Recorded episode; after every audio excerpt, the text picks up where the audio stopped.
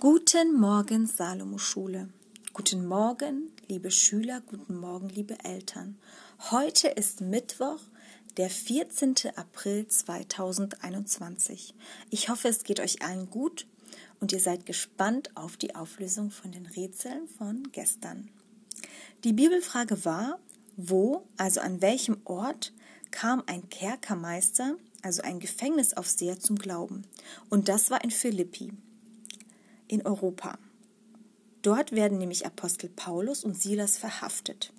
Durch ein Erdbeben öffnen sich aber plötzlich alle Gefängnistüren und die Mauern stürzen ein. Der Kerkermeister, der ja auf die Gefangenen aufpasste, bekam solche Angst, dass er bestraft wird, weil die Gefangenen alle verschwinden könnten, dass er sich selber töten möchte.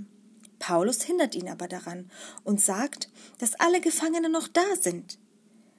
Der Wächter ist tief berührt und wird zu einem einer der ersten Christen in Europa. Unglaublich. Das Geräusch, das ihr gehört habt, war sehr leicht zu verwechseln. Es hat sich nämlich ein wenig wie ein Feuer angehört. Aber es war tatsächlich ein Regen, und zwar der Regen auf unserer Terrasse. Und die witzige Scherzfrage war, was fliegt und macht Mus, Mus? Na, wer ist denn drauf gekommen? Es war natürlich eine Biene, die rückwärts fliegt und anstatt nach vorne zu fliegen und Summ, Summ zu machen, fliegt sie rückwärts und macht Mus, Mus. Witzig, oder?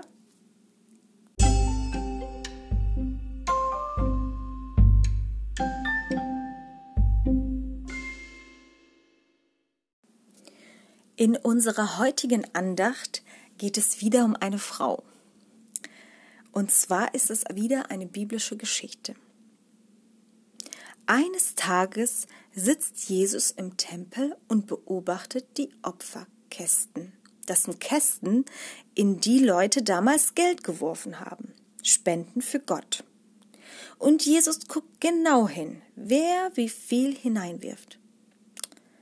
Das ist ganz schön frech, oder? Es geht doch wirklich niemanden etwas an. Aber Jesus schaut ganz genau hin. Und da kommen ein paar ziemlich reiche Leute vorbei. Vermutlich sind sie edel gekleidet und fallen schon von weitem auf, und sie greifen ganz tief in ihren Geldbeutel und verschenken großzügig einen Haufen Geld. Wie die Milliardäre in den USA. Sie geben eine Menge ab. Und dadurch werden sie nicht arm. Aber es hat sie auch keiner dazu gezwungen, etwas zu geben. Sie tun es gern, denn das Geld ist für etwas Bestimmtes, was ihnen wirklich am Herzen liegt. Hier in diesem Fall ist das Geld für Gott.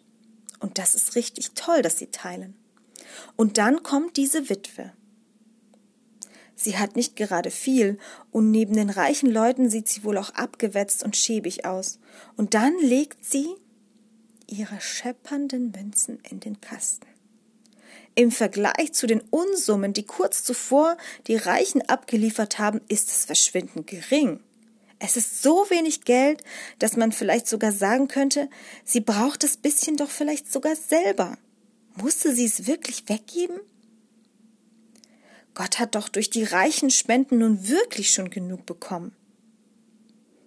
Tja, aber genau da ruft Jesus seine Jünger zu sich und erklärt, die Münzen, die diese Frau abgegeben hat, sind mehr wert als alles Geld, was die Reichen zuvor zusammengelegt haben.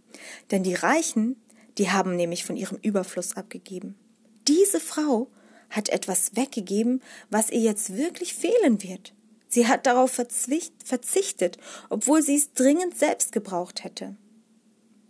Warum macht diese Witwe denn so etwas? Hast du schon einmal auch so etwas geopfert wie sie? Vielleicht Zeit, Zuwendung, Spielzeug, Kleidung?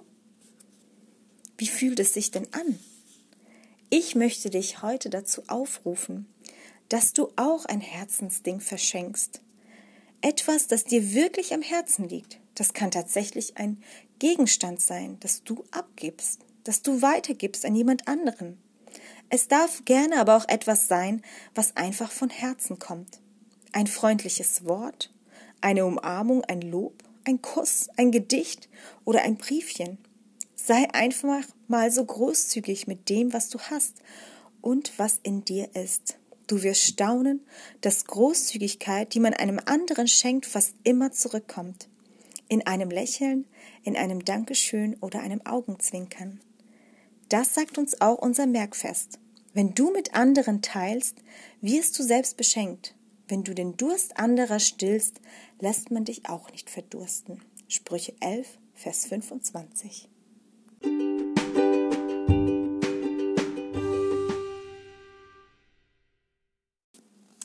Wir kommen jetzt zu unserer Bibelfrage und die lautet, wie viele Plagen kamen über Ägypten, bevor der Herr das letzte Gericht ankündigte?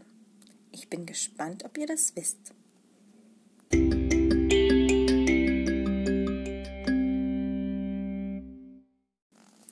Die heutige Sportübung heißt russischer Twist. Lade gerne deine Eltern ein, mitzumachen. Dabei brauchst du eine weiche Unterlage, es kann auch ein Handtuch sein oder einfach ein Teppich und einen Gegenstand, nicht allzu groß, einen, den du gut in der Hand halten kannst. Ein kleiner Ball oder ein Kuscheltier oder ja, irgendwas anderes Kleines. Setz dich dann auf den Boden, winkle die Beine an, sodass du die Fersen aufstellst und hebe deinen Oberkörper etwas an also die Brust zu den Beinen, sodass der Rücken gestreckt ist. Achte darauf, dass du die Schultern weg von den Ohren ziehst und jetzt beginnst du von einer Seite zur anderen Seite dich zu drehen. Also rechts liegt dann dein kleiner Ball, du hebst ihn auf und legst ihn auf die andere Seite. Du hältst die Bauchmuskeln so aktiv und Vorsicht, wenn du plötzlich Rückenschmerzen hast, bedeutet es, dass du deinen Oberkörper noch etwas höher ziehen sollst. Wenn du deinen Bauch mehr äh, spüren möchtest, dann darfst du den Rücken, also darfst du gerne dich weiter nach hinten lehnen. Das ist ganz schön anstrengend. Und zwar immer wieder, immer weiter. Versuch mal zehn Durchgänge, dreimal.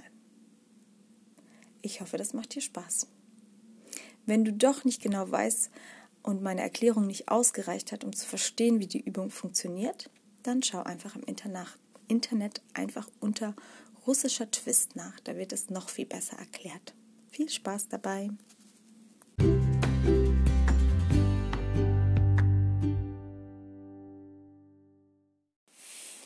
Das ist das Geräusch des Tages.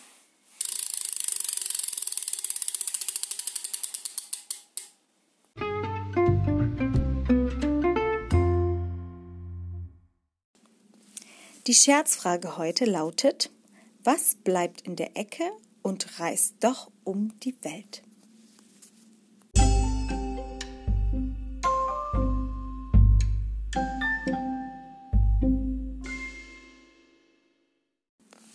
So, meine Lieben, das war die Andacht für heute.